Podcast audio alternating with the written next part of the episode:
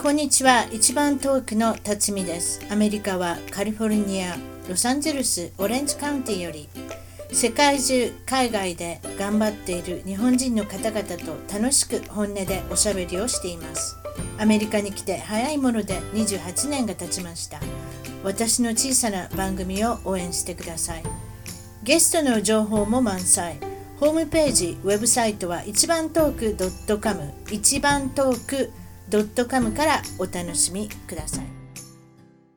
海外からの役立つ情報です。やる気がない、続かない、やることがわからない、大量の宿題、受験の不安、親のサポート方法、成績をもっと伸ばしたい。そこでスカイプを使っての家庭学習カウンセリング、フランスはパリの塾長こと、リゴ智美さん、大阪で長年進学塾、早稲田の森を経営、数々の受験生を合格に導いた必勝法、親子でストレスが本当に減りましたと大好評。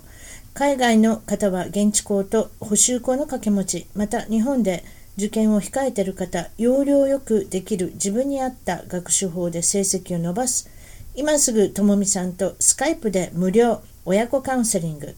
申し込みは日本、海外より LINE から、トムともみ TOM、TOMOMI、アメブロまたは Google よりオンライン親子カウンセリングともみで検索。オンライン親子カウンセリングともみで検索。詳しくは一番トーク .com 海外情報より一番トーク .com 今回の一番トークのゲストは海外生活1年今日はアフリカはモザンビークリシンガよりお越しいただきました山さんですこんにちは山さんこんにちは。こんにちはあすいません急に大阪弁に戻りますけれどもこれはアフリカのどの辺になるんですかリシンガっていうリシンガっていうかこのモザンビークからいきましょう、そう、モザンビークは、あの、まあ、一応、み、あの、アフリカ大陸の南の方にありまして、はいえっ、と、北、北に、えっ、と、北がタンザニア、そうねで、南が、南アフリカ共和国に挟まれてるという国ですね。ジンバブエとかあの辺ですか違うのかなジンバ、あ、そうですね。あとは西が、西側に行くとジンバブエがありますね。隣の、隣り合ってる国っ。ていうことは海に接してるってことですね。そうですね。はあのい。地図でインド言洋うとに接みしてますそうでねす。ね右右手がインド洋、インディアンオーシャンってことですね。あなるほどそそうなう,、りいまうすとねころなんですか。ということは、このリシンガっていうのは、モザンビークの首都からどれぐらいのもんん感じですえっ、と、飛行機で4時間かかっちゃうんですよ。すごいとこにいるんですね。それじゃ日本人いませ んね、多分えーと、あのたたまにいますか今のところ常、自分含めて常駐してるのが4人で、はい。あとなんか仕事でたまにその資源開発とかであの、ちょっとやってくる人がたまにいるぐらいですね。ということも顔が割れてるわけですね。日本人が来たとか、日本人が帰ったとか、なんとなくなんとなくそういうのが分かるわけまあ大体わかりますよ。そういでうこともほら、ですねモザンビーク自体があのうん今、なんか日本人、在留邦人すべてで60 50人ぐらいらしいですけどね。たったそんなわけですか、そうですね、た多分その外務省のその出てくるじゃないですか、どこに日本人うがん海外在住者っていうのは、多分それ見たら、多分モザンビークの下の方にはいるんでしょうね、多分ね。そうですよ。そうですか多分そうですよね。うん、公用語、これは何の言葉を使ってモザンビークの方はおしゃべりしてるんでえーはい。えーと、だから一応公用語はポルトガル語になってまして、すか、うん、だから私も普段の仕事はすべてポルトガル語でやってます。すごいですね、ポルトガル語ってことは、ポルトガル領だったんですかね、そういうこそとうでですすよね、ね。ポルはい、ねなんですが、はい、あの地元のあの地域によってあの現地語がモザンビークはいた複数ありまして、はい、だから現地の人なんかは日常会話はその現地語でやってますね。現地語でね、うんわああの山さんも分かり始めたんですか、その現地語っていうのはや、全然ダメです。わからない。でも、ポルトガル語っていうのも日本でも勉強していかれたんですかあえるえ程度少し。 はい。あの、ポルトガル語できる人ってスペイン語とかわかるんでしょ似てるんですよね。イタリア語とかね。なんかそういうの聞いてますねそうですね。あの、ララテン語から派生したのが、あの、ポルトガル語とかフランス語とか、うん。ね、うんスペイン語なんで、まあ、あの辺は結構だからスペイン語なんかは例えばあの自分サッカー好きなんですけど、うん。言うてはりますたね。例えばあのサッカーのそのスペイン語の記事読むと大体言ってることは分かりますよ。おーなるほどね。いや、昔ね、ブラジルの女の子がお友達だって、その子がポルトガル語喋るじゃないですか。ねうでその子が言うてましたねだからそのいろんな言葉が23か国語ぐらい大体わかるって言ってね、わかるにはわかるっていうそう、さすがにあの会話は難しいと思うんですけど、あのそう文そうそう章になってれば意な味んはかわそかういりうまこすと。でしょうねあと気候は1年通してどんな感じなんですかえーっと、あの、ちなみに自分のところはさっきあの首都から4時間飛行機って離れい言いましたけど、はいあの標高が高いんですね。1300メートルぐらいありまして。ほうはいはいそして暑いイメージがあるんですかそうじゃないですねそうじゃないですね。あの30度超えることは夏でも滅多にないですよ。あそうあそうね標高が高くそしたら結構過ごしやすい気候なんですか年間通してそうですね。ただ、ただ冬は、あの5度切ることもあっても毛布ないとちょっときついですね。あなあそうそういうことですかなんかイイメージからして違いますねなんかアフリカのイメージ、うんやっぱその標高がた高いだっていうところでしょうね、うんうん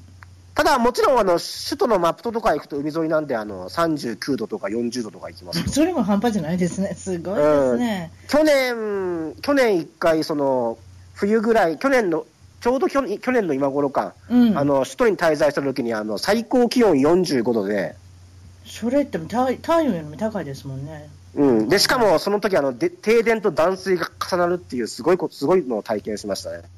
あーあでも私もあーって言ってますけどカリフォルニア43ぐらい行ったことあるんですよ、去年確か。だから、ええなんとなくその暑いの分かりますけど、そこに例えばその湿気が入るとまた違うでしょうね、湿気入るんですか、やっぱその辺はね、湿度が。やっぱりどうしてもこっちはあのほら日本みたく四季っていうよりはあの寒気か雨季かっていうくくりなんで、うんうん、だからやっぱな暑い時は基本的に雨降るんですよ。なるほどね、そういうことなんですねだからやっぱしそういう意味では湿気はちょっと高いとは思います。カラッとしてる感じはないですね。なるほどね。でこのあのモザンビークの辺っていうのは、なんで有名なんですか、まあ、リシンガっていうか、どういったことで日ーん本人の方だったら分かってるんですかね。たまあ、例えば、あのはい日本でしたら、例えばあの宝石屋さんに行くと、はい例えばあのモザンビーク産のガーネットとかルビーとかが売られてる場合がありますおーね。宝石ね、原石が取れるんでしょうね、うんそちらでね、だって、うん南南アフリカはダイヤモンドで有名だったり、あガーネット、なるほどね、そういったところで有名なんですか、うんあとは日本に輸出してるものだと、あのエビとかも輸出してるようですよ。エビですか、ええほー結構エビ取れるんですよ、モザンビーク。どういうエビなんでしょうね、あちょっと細かすぎますか、そんなに聞いたら。いや、あの、自な分んかあり一ます回、やんあの、ブラックタイガー一とかああなんかまあ、ブラックタイガーみたいな感じですね。うーんそうですか、それでおっしゃってたのは、その皆さんが選ぶトップ5、結構有名になってなってるんですけれども、海外生活、海外生活をしててぶち切れるそのトップ5っていうことで、まあ、5になるか、6になるか、7になるか、ちょっとわからないですけれども、これ、初めおっしゃってたのは、刺身が食べれない、ああ、そうなんですよ。どうおっしゃってください、あのーとりあえず魚はいるってことですけれども、いるんですけど、あええの、モザンビークって要は、あの、まあ、思いっきり後進国なんで、はい、例えばあの日本みたくあの低温殺菌装置っていうのがないんですよ。まあ、これちょっと豆知識っぽくなるんですけど、いやいや、そう、わかります。私もね、あのー冷凍を先して、菌を殺してから、そして刺身を食べるってことでしょね。そうそうあで、だだからその場合、例えばあのいいかにあの新鮮な刺しあの取りたてのお魚をさばいて刺身にしてもあの、うん寄生虫とかが死なないんですよね。わかります。はい。私、そだかられ失敗し結ま構しだかたらから。失敗したんです、実は。さ、サーモン、結局、鮭っていうんですか、サーモンが売ってて。あーはいはい。それで、ああ、これなんかちらし寿司とかなんかに入れたらき色綺麗から、それちょっと買ってみようかなと思って勝手に買ったんですよ。それでスライスしてペラペラってのしたら、それでお腹下りましたね。結局、それであのお店屋さんの人に行ったら、あこれ生で食べたらダメですよ。だから刺身とかそういうの食べる場合は、そのうん特別な機械があるから、それを使って冷凍させてからお店に出すって言ってましたね。そういうことなんです。うん、でも、うん、でもほら、カリフォルニアは当然アメリカだからあるじゃないですか。モザンビーク、それないんで。 そうあそうねねそう、そういった意味でうはんそういうことですよね、ああ、そうか、だからそれで食べて失敗したってことですか、これ、ひょっとしたら。あすあ自分はあの食べてないですけど、その日本人では新鮮だから大丈夫だろうって言ってて、やっぱ食べたけど、やっぱり取れたあの釣って、うんその場でさばいて食べたけど、やっぱりお腹壊したっていえうそうそうそうそういう話はそれそれ聞よきくます聞きますね。ね、釣りをやってる人はね、今取ったんだから大丈夫だろうみたいなね、そうそうそうそうう。ん、なるほど、そうですか、それでバスの状態がもうものすごい人だらけ、どどれぐらいあ 200%, 200ぐらい入ってるんですか、あのこっちでいうバスってあの日本でいうあのワゴン車みたいなやつに使うんですね。あの、にはい。あのあの車種で言うとあのトヨタのハイエースとか、はいはいはいはい。こっちででミニバンみたいそれになやつね。はい、まあそうですね、ええそれにあの大体20人ぐらい乗せるんですよ、それってすごいですね。いくら細い人が乗っても20人は大変ですよ。うん、だから例えば1回あったのがあの少しでも要は1回でも人多く乗せたら儲かるじゃないですかうん。で1回あのその日本人のちょっとあの小柄な女性とあのそのバスに乗ることがあってはい。 でその時なんかあのこのこのこの女の人ちっちゃいからお前の膝に乗せろって言われてそれもすそごいです、ね。れで乗ったことありますけどね、本う当、ん、はあ、ちょっと安全性っていうものがあんまりないってこと、どっちかっていうとお金もあるんでますあね。、まあ、そういう概念が、まあ、あんまりこういうこと言っていいかわかんないですけど、あんまそういうのを感じることは、あのこれに限らずないですね、この国ね。確かにそういうところありますね、そういうそうサードワールド的なところっていうのは、うん、だってね、もうなんでもありですよ、とりあえずは。うん、うんなんかそういうところがあなんかりますねよね。、そうですね、なんかバス見てても、走ってるとこ見ても、ああれ、明らかに煙真っ黒やんけとか、そういうのがいっぱいありますからね。まあまあね、そういうことでしょうね、だ例えばひっくり返ったりとかしても、まあ、そうひっくり返って開けてみたら200%とかね、そういう状態の感じでいいろんな人が出てきたっていうのは、よく聞きますもんね、うんそういうところでね。うんそうですかそうですね。えでもなんかあれですね、あのひ膝の上に乗せるってもなんかそあれですね、大変なことになってますね。あとは結構、あの他の人の荷物なんかも、これ乗せてやってとか、普通に乗せられますよ。と、いうことは、一応みんな座ってるけど、人が人の上に座ってるってことですね。そういう場合もあるし、でも基本的に、そうですね、基本は、でも、だからその子供とか知ってる人がいて、膝に乗せられるようだと、そう頼まれるみたいな感じですね。うんなるほどね、そういうことですか。それでもう一つい言っておられたのが、この会議でも人が集まらない。ああ、これはですね、こっちの人っていうのは、そのまあ、すごい時間にルーズで、例えば、あの、なん結構数日前に何、なえ例えばその何日の何時から会議やるよって言っても、うん、まあ、基本ね、30分から1時間遅れるし、うん、あそれは当たり前あでとすは会、うんはいそうですね、あとは会議によっては、もうなんかね、こ個人がこれいいやと思ったら、本当人来なかったりするし、うーん、一回会議しようって言って、人を集めたんですけど、実はなんか、その日みんな休み取ったとか、何も連絡とかもしないんですね、別にね。しないですね。罪にも思わい。ないし、別に行かなかったも罪にも思わない、遅れても罪にも思わない、そうそう、まあそういうことなんでしょうね。まあ、でも日本人の概念で言ったら大変なことになるってことですね。うん、んそうですね。だから自分、日本帰ったら大丈夫なんですかね。いや、どうでしょうね、やっぱりちょっうとんず,、ずれてしまうとこがあるかもしれませんね。うんはいそれでまた急なものすごいスコール、この雨の量が、ものすごい量が降るっていうことで、そうですね。で、そうすあるとと、いろんなものが止まってしまうわけですから、人がそうです鈍ねくなってしまう。うん、うん要はあの結構原因があのモザンビークってあの道路の舗装が全然進んでないんですよ。アスファルトがないってことね、うん、あのちなみにあの国全体で17%なんですけど、だってそんだけ。ということで、83%が普通の、あのなんていうんですか、あのあ土と赤いういか土の、赤そうです土ねので当然ところですねはいでで当然、その17%っていうのはあのと首都とか市街地とかにそういうのが、おそうか、そうでうすんね、だから自分のす、理心がには求められないあれです状況ですね、それはね。うん、だから理心下でもあのその市の中心から半径1キロぐらいはまあ舗装されてるんですけど、あ1キロ出たらもうあれですか、ただのそうですね、自分ですか、そうですねあちなみに自分家の前もそうで、もう本当、すごいスコール降ったら、もう外出れないですからね。この設定外が出れない、ちょっと説明してください、どういうふうになるんですか。だからあのい家の前の庭がもう行きみたくなっちゃうんですよ。はあ、そういうこと、で歩歩けなくなるってことね。うん、で、あと最近はあの、あまりにも雨が繰り返して降るんで、はい、あのタクシーが自分家の前まで来なくなっちゃったんですよ、あの雨が上がっても。タクシーっていうのは、そこでやっぱり運転されてないってこと、タクシーを使ってどっかいろいろ行けるあそうですね、一、応、あのモザンビーク、すごい運転マナー悪いんで、はいまあ、その自分の雇い主です、その自分の上司とかそういう会社からはもええう、ええモザンビークで車を運転するなってもう言われてます。あなるほどね、うんまあ、あそういうもことですあねとはもともとあのモザンビークはあの日本ではあの国際免許だめなんですよ、日本の国際免許証は、モザンあビーそうクなはん。ですかそれもまあるんですけどね安全な方がいいですよね、そういった、うんだってそんなに高くないだろうし、タクシーを使っても、そうですね、うんうん、そうでしょうね、でそれの大雨大雨がいっぱい降ると、外に出れないイコールひ、仕事に来なくなっちゃうんですか、人人が。そうですね、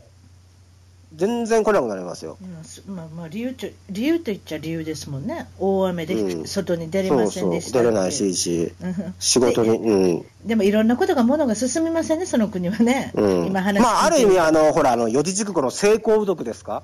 うん、ああれはもう本当、すげえもうリアルにできます ね。あーなるほどね、それで次におっしゃってたのが、白人、白人と言われるって書いてあるんですよああ、そういうことですかあのもうこれそ白人っていうのは、あなたのことを白人っていうの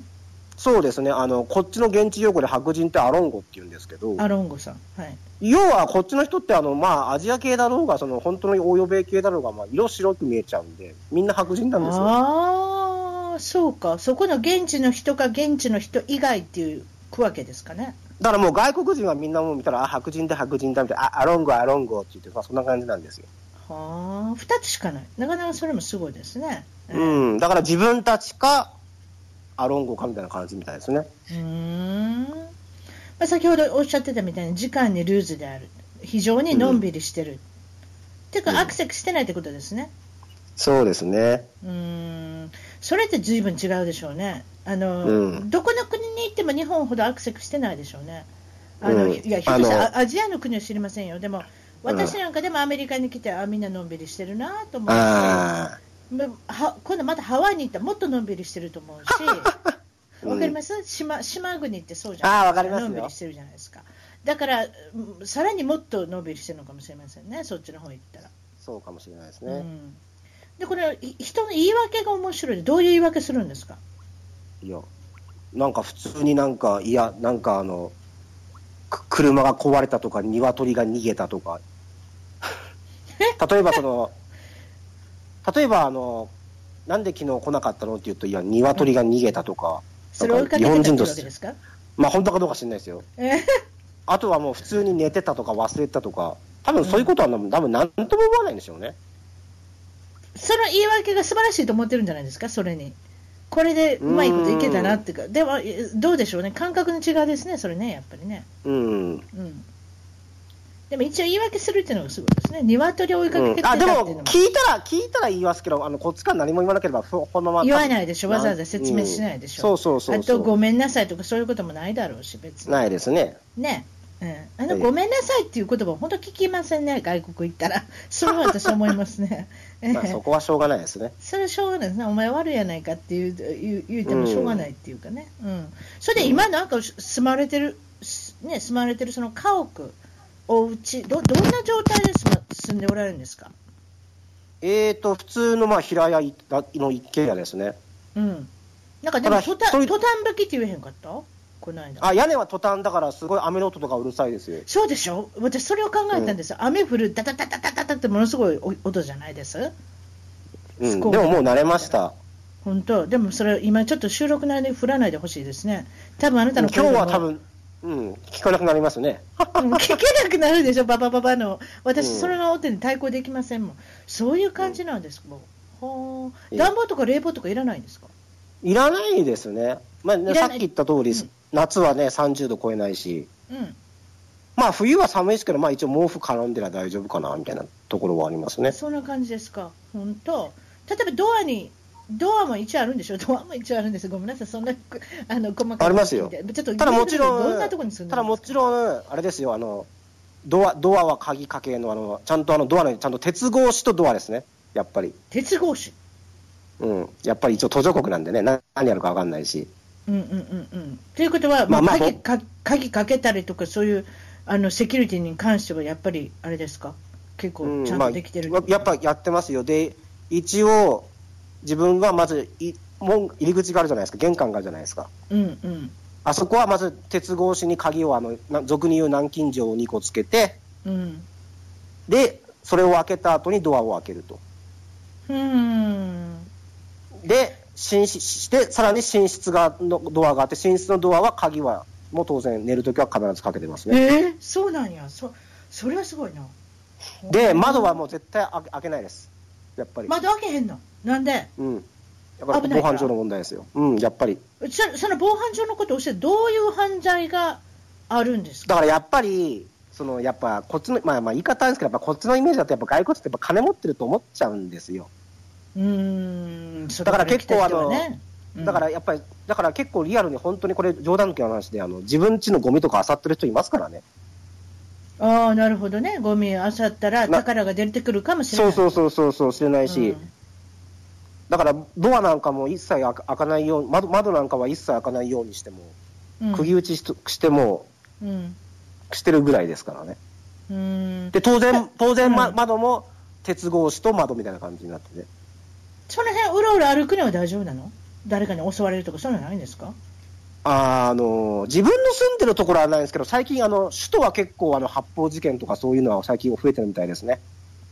ということはそういう銃とかガンとかピストルとかっていうのは買おうと思えばすぐ手に入るってこと買えるみたいですよ。うんまあそうでしょうねあの、ブラックマーケットとかなんとかっていろいろあるんでしょうね、うんそれで危ない目にはまだあったことないってことですか、一応とりあえずそのランキング自分は比較してって、自分は大丈夫ですね。他の人は聞いたことあるあの、日本人いますよ、やっぱり。どんな物取られ感たとじかに巻き込まれてますか、犯罪に。まあ、ちょっとあんまり言えないんですけど、例えば、その、ひったくりとかはあるし、うんあとは、その、家に、家に、その、なんか、あの、空き巣に入られたりとかもあるし。空き巣ねうんうんうん、まあ、あとはこれ、これ日本人じゃないですけど、なんか発砲事件にちょっと流れ弾食らったって人もいっていう話も聞きますからね、首都ではは。あと自分の地域はそういうのないんですけど、自分の地域はなんか地元の人に聞くと、あの数ヶ月から周年周期であの、ナタを持って人を襲撃する刀って言われる人 ちょっとそれそれそれめちゃめちゃ怖いじゃないですか。と現れるらしいんで す。な持ってうろうろされたら怖いですね。うん、ちなみにその刀っていうのはその日本語の刀から来てるんですけど、あ、刀。あ、そうか。うんそれ持ってうろうろするんですか。というなんかそういうなんか襲撃事件が起きて、それ人まだ捕まってないのかな。一応捕まってはいるみたいなんです捕まっけてるど、なんか定期的に現れるんですよ。なんやそれ。ちょっとあれですかね。あのいやそれは怖いですね、その犯罪の仕方なたとか、その切りつける刀とかってなんとかって言われたら、そうですか、それでその今、日本のものが手に入らない、そうですね。ほぼ手に入らないので、手に入れたいときは、その首都まで行かれる、行ったときに買ってくる、うん、そうですね、例えば醤油とか味噌とかは、うん首都であの買えるんですけど、うんでさすがにさっき言った通り、飛行機4時間かかるんで、そうそう行けないんで、うんあの要するに、一応定期的にその仕事でその首都に行く時があるんで、うん、その時に合わせて買ってくるみたいな感じですね。値段もべらぼうに高いんですって、その醤油が。そうですね、どれぐらい高いんですか例えば、あのきまあ、首都で売ってるそのキッコーマンの醤油、はいはい、キッコーマンありますね、1リッターとかそんなんでしょ、知らうないけどん、。大体1500円ぐらいですかね。おそれまたすごいですね、やっぱね。ええまあ、でもしょうがないですね。うん、あのあと、この国あの、一応、関税の他にどうもなんか贅沢品税というのがあるらしいんですよ、この国。ラグジュアリータックスってやつですね。そう、なんかどうもそういう、それもかかってるらしくて、だから醤油は贅だから余計高いん沢じ部品なんですね、結局ね、あんまり、あそれたちは使えませんもんね、だからね。ゃないうん、一だ部のから人今がん使うと、うん、今ん、あのそうですね、特にあのキッコーマンの醤油買える店は、今のところ1軒しか知らないですね、モザンビーク全体で。本当。それでも最近は諦めても自分でなんか作り始めたんですって、うどんとかラーメンとかって自家製ああ、そうですおっしゃるね、その話をうどんは教えてくれるうどんは小麦粉があるので、もう手打ちでやってるんですよ。それじゃ水入れて、塩入れて、っていそうことですかね。手打ちで、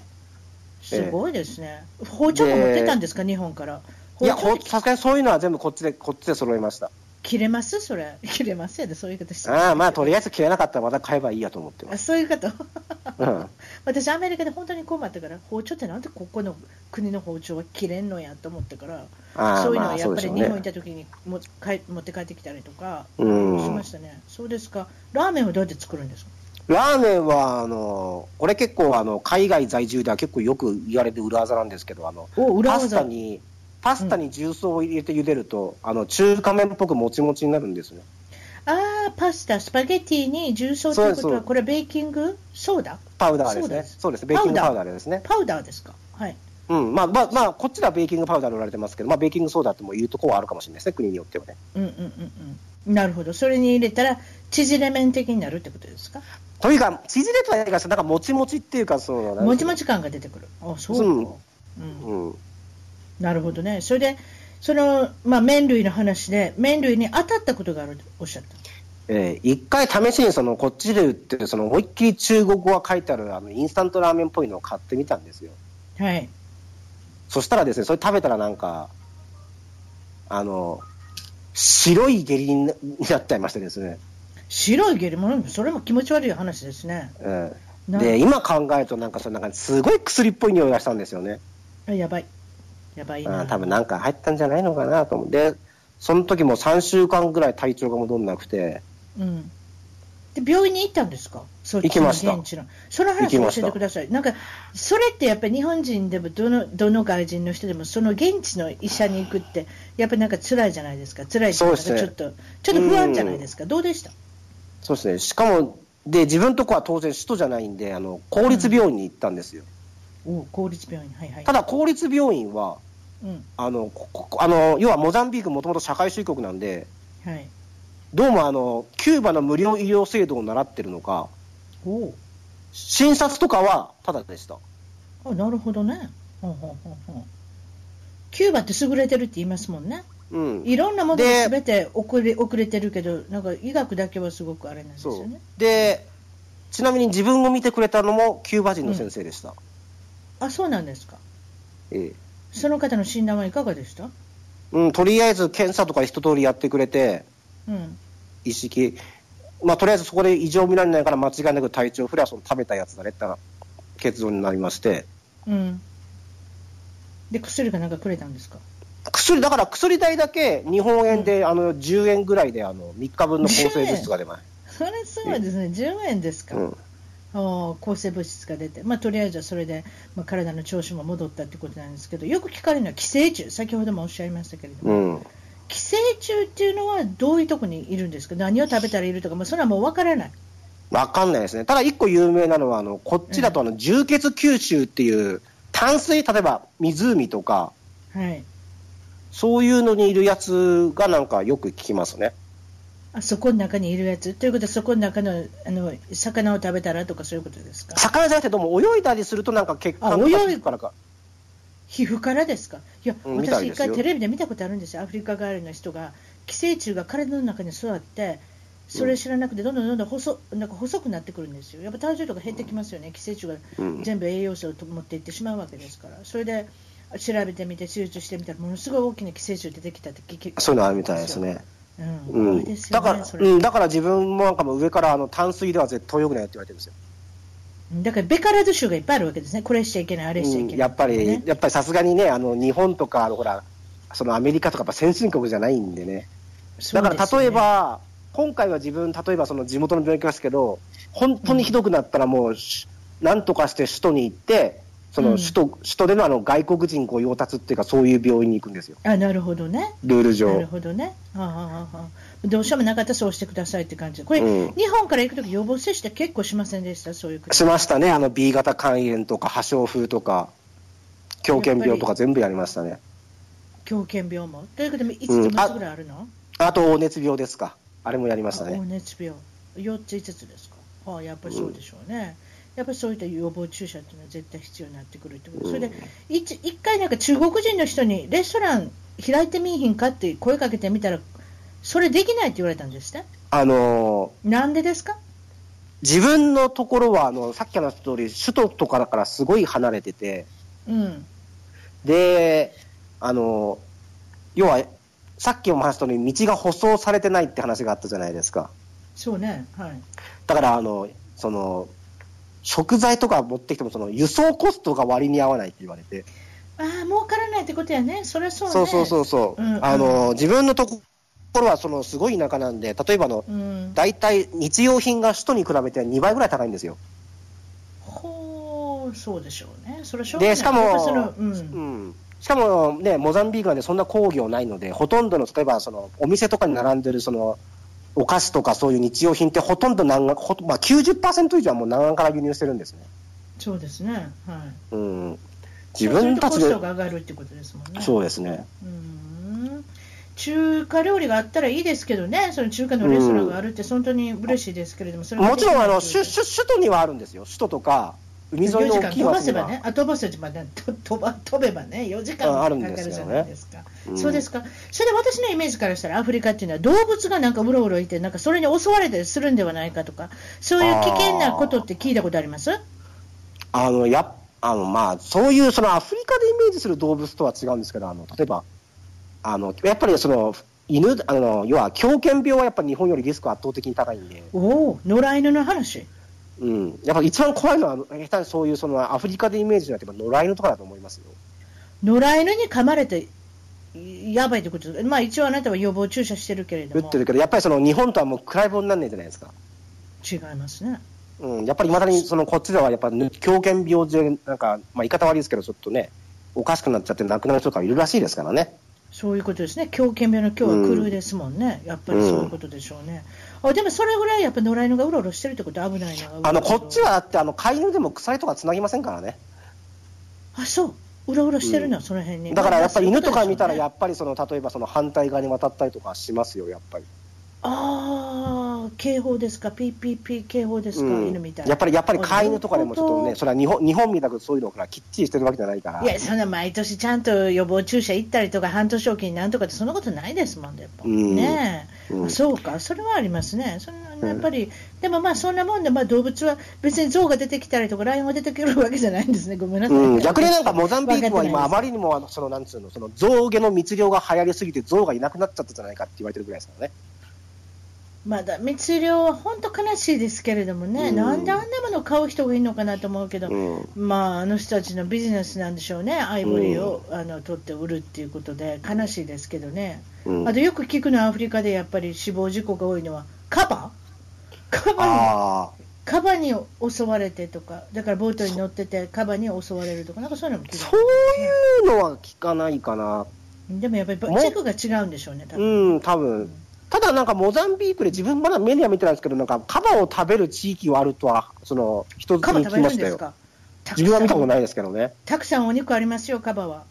うん、ねみたいですよ。うん、えカバって装飾じゃあ、確かそうですよ。そうよね、ええ装飾でなんであんな大きなんやろね私あれがわからん わ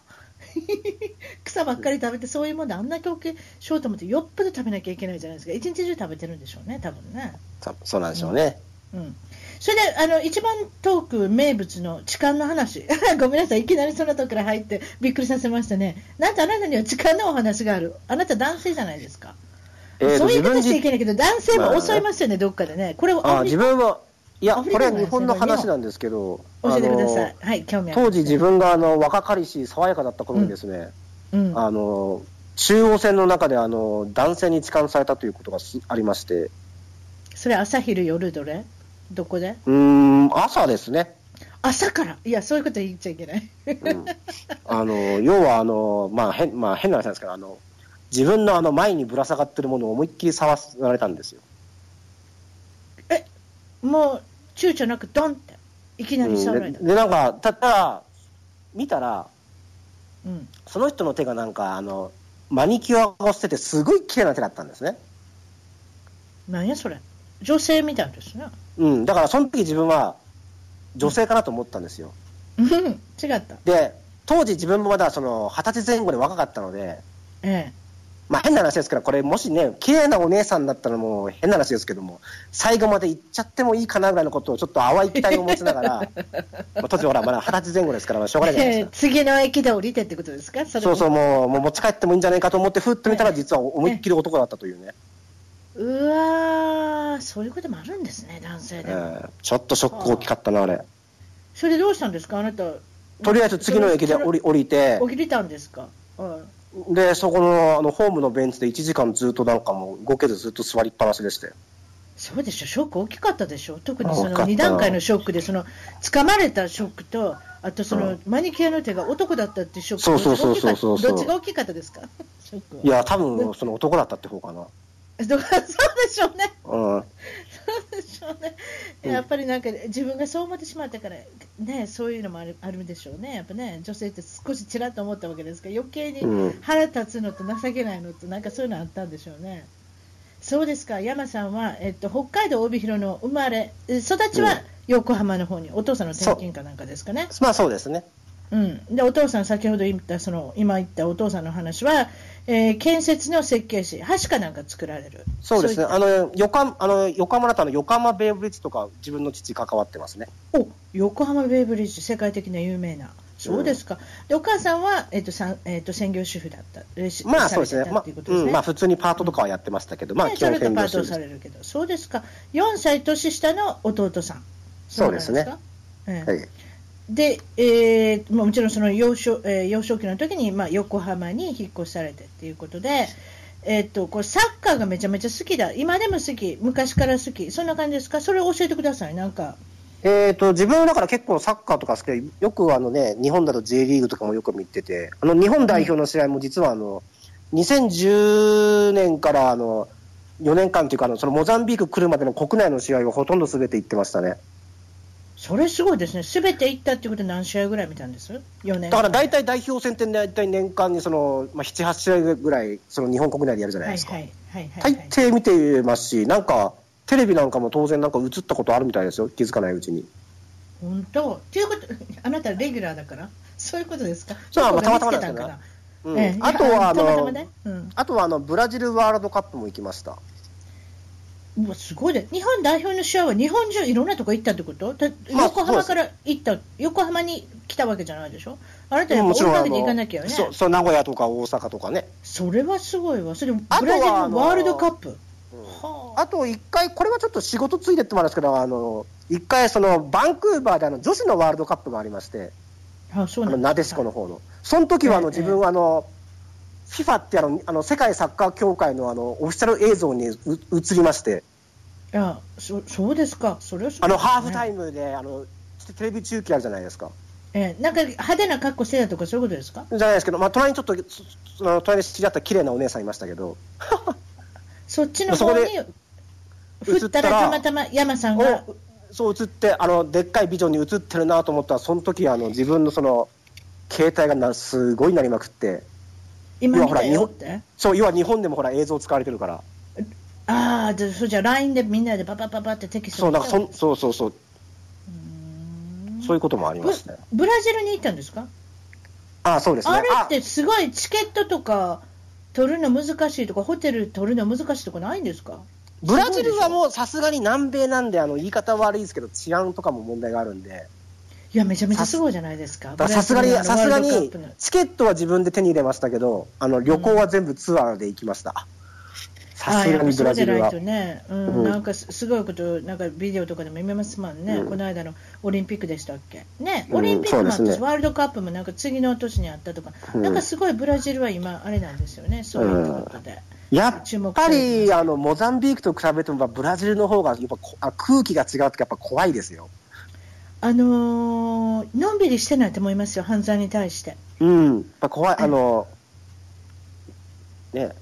なんか何でもあり的な、だからもう、うんだから、うーん、そういう、だから殺人事件にまで絡んでしまうぐらい、ちょっと怖いことがいっぱい結構あるんじゃないですか。そうですよね。うんうん、なんかよよく聞きますけどね、怖いことがあったっていう、でもでもやっぱ人は明るいし、あの変な言い方ですけどね、お姉さん綺麗だし、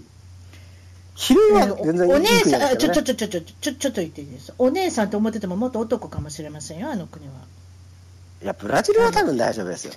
いやいや、ブラジルって流行ってますでしょ、あの、うん。あの性の転換する手術、あそうなんですか。まあリ自オ分はデジなんャネかリオデジャネイロのあの、あるじゃないですか、パレードみたいなやつ、なんていうの、あーリオのカーニバルですね。カーニバルは、あの一番きれみんな綺麗な人、元男の人ばっかりだとか、なんか聞いたことありますへえ。それは本当かどうかわからないです。まあ、ブラジルってなんか、あれですね、そういったところではなかなか興味のある国ですね。んそうですねそうですか。それで、あの、小さい時からずっと、なんと横浜だから横浜ベイダースですか。これ、ええ野球野球。球も見るんですよ。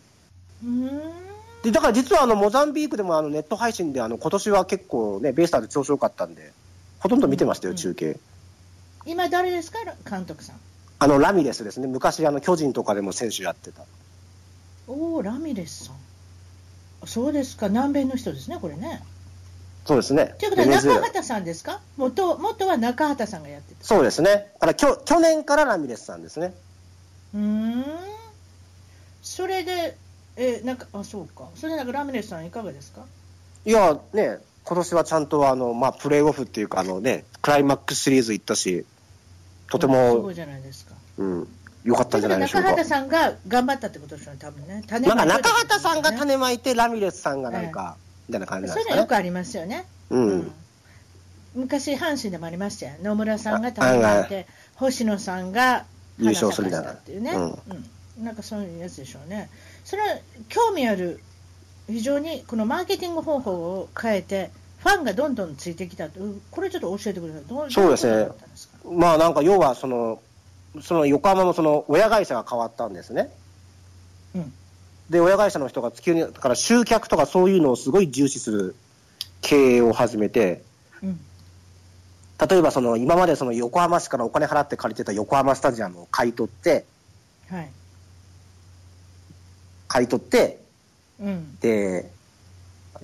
えっ、と、その、ちゃんと買い取って、その、例えばそのトイレをすごくきれいにするとか、それは面白いですね、トイレきれいにするとか、他は何されたんですか、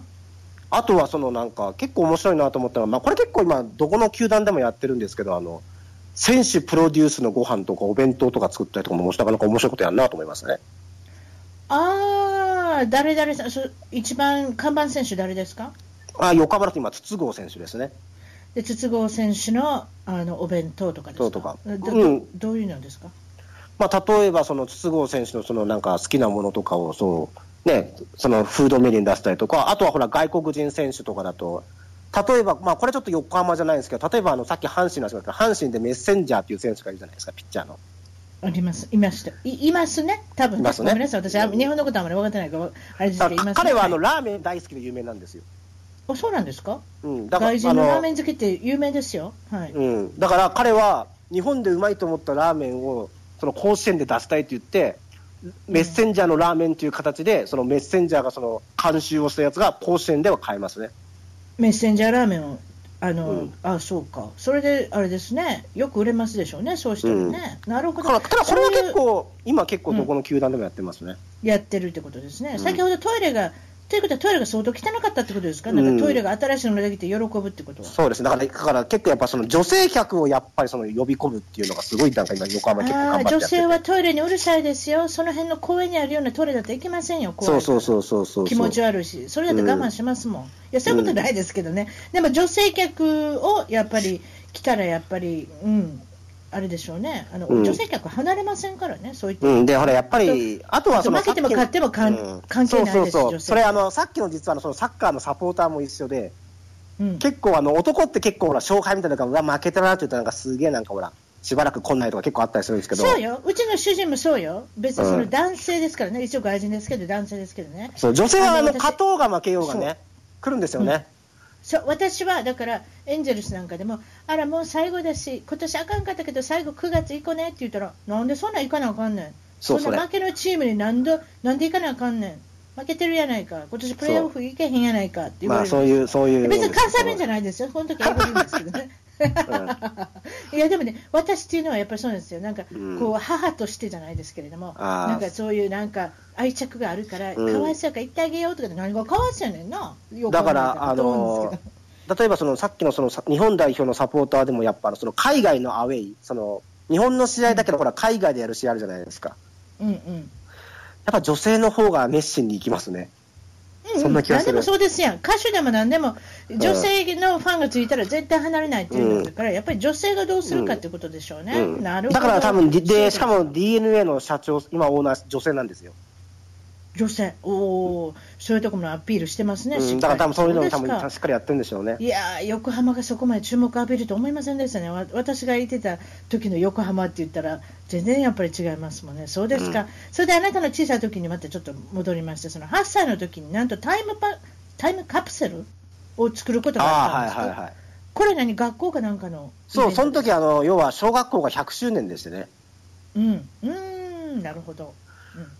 それでななんて書いたんですそのタイムカプセルの中に。なんか夢かけって言われたから、その時なんか世界征服とか書いたんですよ。ナポレオンみたいですね。いや、そんなことないです。 それで、それそれはなんか今から思い出したら、なんでそういうの書いたと思います何かそういったことが、うーんななん今か、のこなんのかそういうでかいことやりたかったのか、世界を欲しかったのか、多分そういうのになんか憧れがあったんでしょうね。うーん、そうですか、それでその時の思い出を、なんか、大人になってから、あでのお友達ってあの、将軍になりたいって書いた子もいたんですか、そうそうそうそう、あの、昔からやけにその軍隊みたいなのに憧れてて。うん、で、そういうのを書いたやつがいるんですよ。うん。でその人で、とおで酒を交わモすザのね。そうそうあの、うん自分がモザンビークに来ることになった時にね、うんで、。その時そいつが言ったんで、そいつは実はその友達ってのは、実はその、将軍にはなってないけど、うん。あの自衛隊の特殊部隊、まあ、要はレンジャー部隊にまでなったやつなんですよ。おそしたら、まあ、あれですやん、やっぱりそういうこの軍隊っていうか、うん、なんか、なんか方向性は間違ってないじゃないですか。そうですね、やっぱり何かそういうことがあるのかもしれませんね。で、自分も一応世界政府とか書いてるけど、ななんだかんだ言って今、もうあの少なくとも、ね、世界に出地て球るじのゃ裏な側いに、ですか。地球の裏側に来ましたよ、特に、うん特にね、えっと南うん半だ球かのそれらも一番最後の方にそいのますもん友人が言ったのは、確かに大層な夢書いたけど、俺たち結局、方向性は当時から間違ってないんだよっていうことを言いあなりのにね、うん、私のイメージ的に言うとね、横浜の人ってやっぱりこの港が大きかったり、あの船はどの国に行くんだろうとか、うん、そしてそのその、ね、船から降りてきた人がまたそこにいたりとか、何かそういったやっぱり外国的なあのイメージがあるんじゃないですか、どっかに行くっていう、その日本を越えてどっかの国にああ、行くっなているう、ほどね。あんまりそういだからうこ、うん、分からないです、この番組出てくるし、横浜とか神奈川出身の人多いですよ。ああ、横浜とか、例えばみ他に港あったら、何か傾向があるんじゃないですかあー神戸とかもそうなのかな。わかんないけうど。何かそういうことがあるんじゃないですかね。どうなんですかね。あんま考えたことないですけどね。いや、ダントツに多いですね、神へ奈川県え。神戸とかと比べたら、うんうーん。そうですか、それで小さい時は少しぽっちゃりっていう、そぽうっですちゃねりを起こして太っておられたっていうふええうに、もう子供の頃はお言われてたんですけど前はもう相撲取りしかないんじゃないかとか言われたぐらい。横綱とか言われたんですか。そうそうそう、それ。うん、気になるですでも年頃の人にちょっとあれですね、そういうのって、うんあれですもん、それで、なんとでも中学に入った時に背も伸び、うん。痩せたんですかそうそうそう。な何かダイエットしたってことではないんですか、わからんけど痩せたんですすよ。うん。うんうんうん、そしたらそうす急るに、とどうなりました、急にモテ出したんですよ。すげえ言い方悪いけど。うん、なんそうかでね、すか今今までデブデブとか言った女の子が実は好きだったから付き合ってほしいとかさ。うん、あらあならん、か今までにない傾向が出てきたわけです、そうそうそうそうそうそう。で太っていたらどれぐらい太ってたんですかだから当時小学生で160センチないのに90キロ近くありましたね。あそれ横綱ですね、多分うねん。。ひどいひどい話ですうねん。だから今、実は自うん分、その大人になってからも一番体重があった時期ってそのあたりなんですよ。それで何センチぐらいボーンって伸びたんですかだから結局今172、3ぐらいにはなったんで。これ十何センチ伸びて、それで、まあ一応あとは中きゅ学になったらそこそこね、部活とかあって動くようになったんで。あでなんか水泳もされてたってことですかそうそうそうそうそうそう、水泳なんかもやってそれまって大きくあしりません、た。う水ん、まあ多泳って、分すごいじゃないですか、そうですね。体力がいるし、うんそれでまあ、そんな感じで、えっと、高校は進学校に、えー行かれて、それで男女共学だったんですけれども、校舎が男女で別だったんですか、うんそれもなんか変わった。うんよくわかんない高校なんですけどね。それで高校3年でまた男女で同じ校舎に入るんです。よう、ようもよく教えは、てまし確たかね、うる覚えなんですけど、はい。あの、勉強、なんか当時はなんかその1、2年はその、なんつうの、その、なんか、なんなんかその強靭な精神だか勉強に集中するだかわかんないですけど、そのために一応男と女はとりあえず別にしておいて、うん。高3になったらその、今度はその受験が控えるからその競い合うために一一緒にやるというなんかよくわからんシステムです。別に最初から一緒にすればいいじゃんと思うんですけどうね。ん、そうと思いますけどね、甲府がまあまあ、まあ、非常にあれですよね、頑固な、う誰んか、うんあのちょっとよくわからない。いまあだれですいよまねだにそこだけはよくわからない。うんでそれで、えっとまあ、高校から今度は大学に進学されたのは、えっとどどういうとこ行かれたんですか、えーっと、あの、と東京理科大学っていう、まあ、思いっきり理系の大学で、一応工業科学科っていう化学の科学ですね。というところに進んでみました。うんうんうんうんうんそうですか、そこに入学されて、それでまあ大学生のやることといえばバイトなんですが、そのバイトの中で一つ、とても私の目に留まったのは、コンビニストアのバイトをしたとおっしゃった。ええ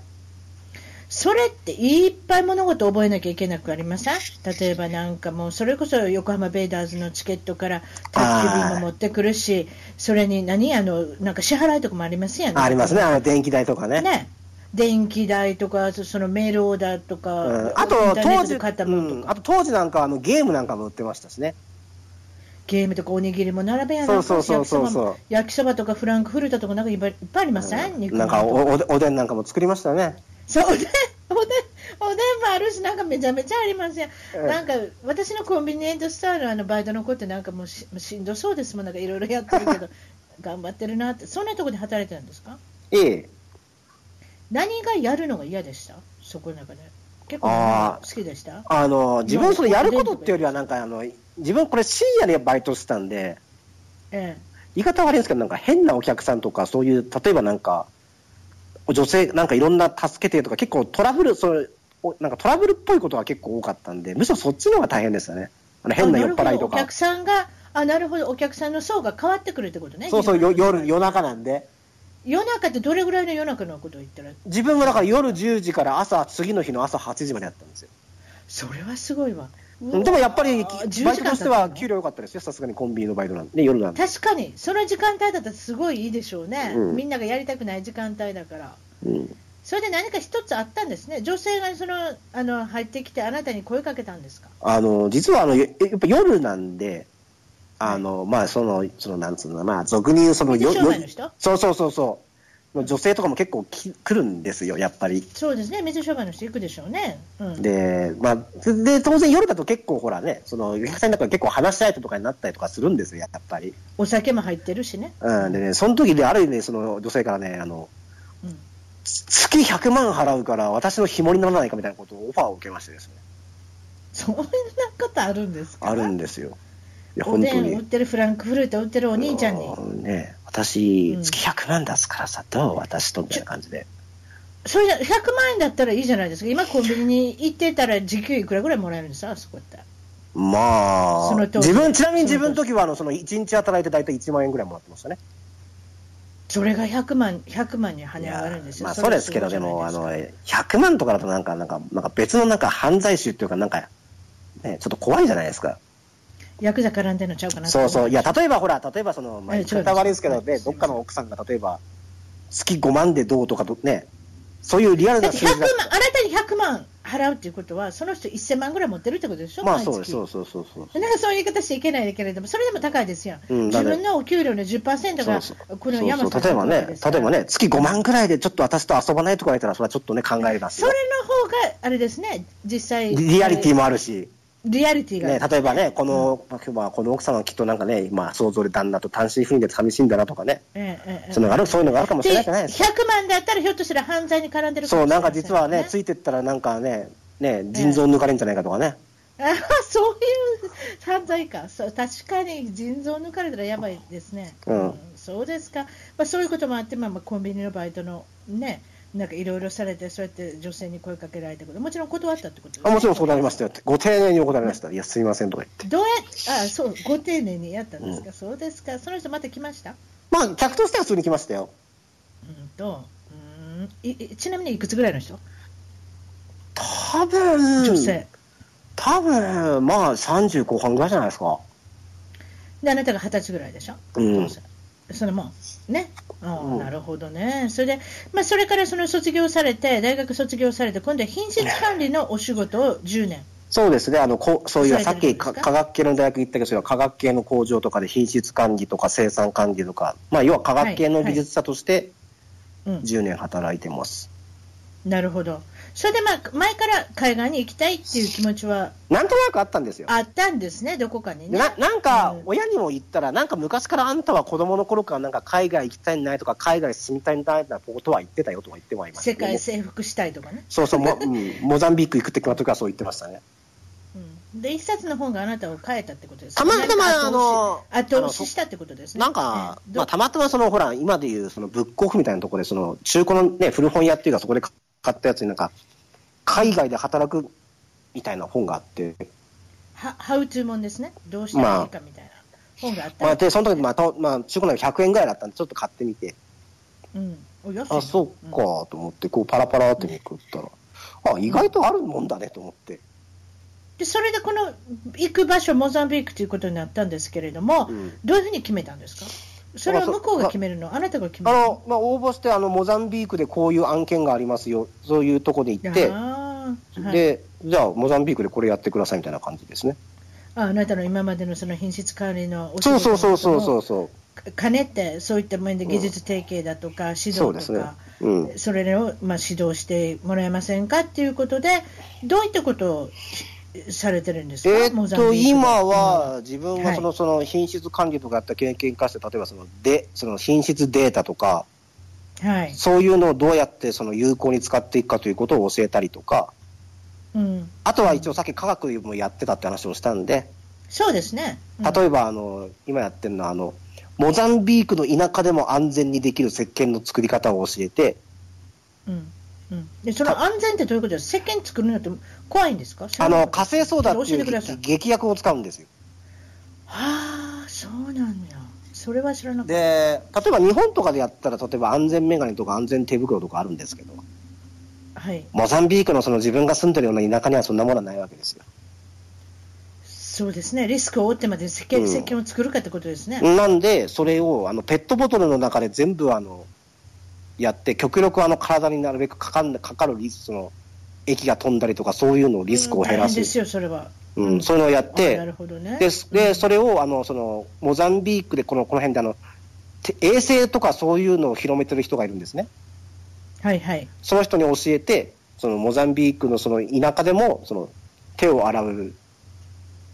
その、なんつうの、習慣をつけてもらう、お手伝いみたいな感じでとか、なるほど、そういうことですか。これは、あのどれぐらいを予定で、あと何年ぐらいそちだらから、大一丈夫応今、あの、契約は2年で、今1年経ちましたんで、あと残り1年、モザンビークにはいる予定です。なるほど。で、これからの、まあ、将来の展望とか抱負とかっていうのは、山さんのはどうされるっていう、ななんかあるんですかえーと、ま、またね、どこか違う、ね、国とかでこういう技術指導とかやれたらいいなとか思ってまして、何か希望はあるんですかどういった国に行もってみたいう実はですね、どあういった地区に行ってのみたい、実は先日ですね、あの、中国のあの大手企業の人材ハンターから、 うちに来ないかというオファーがありましてですね、はい。どう思います中国。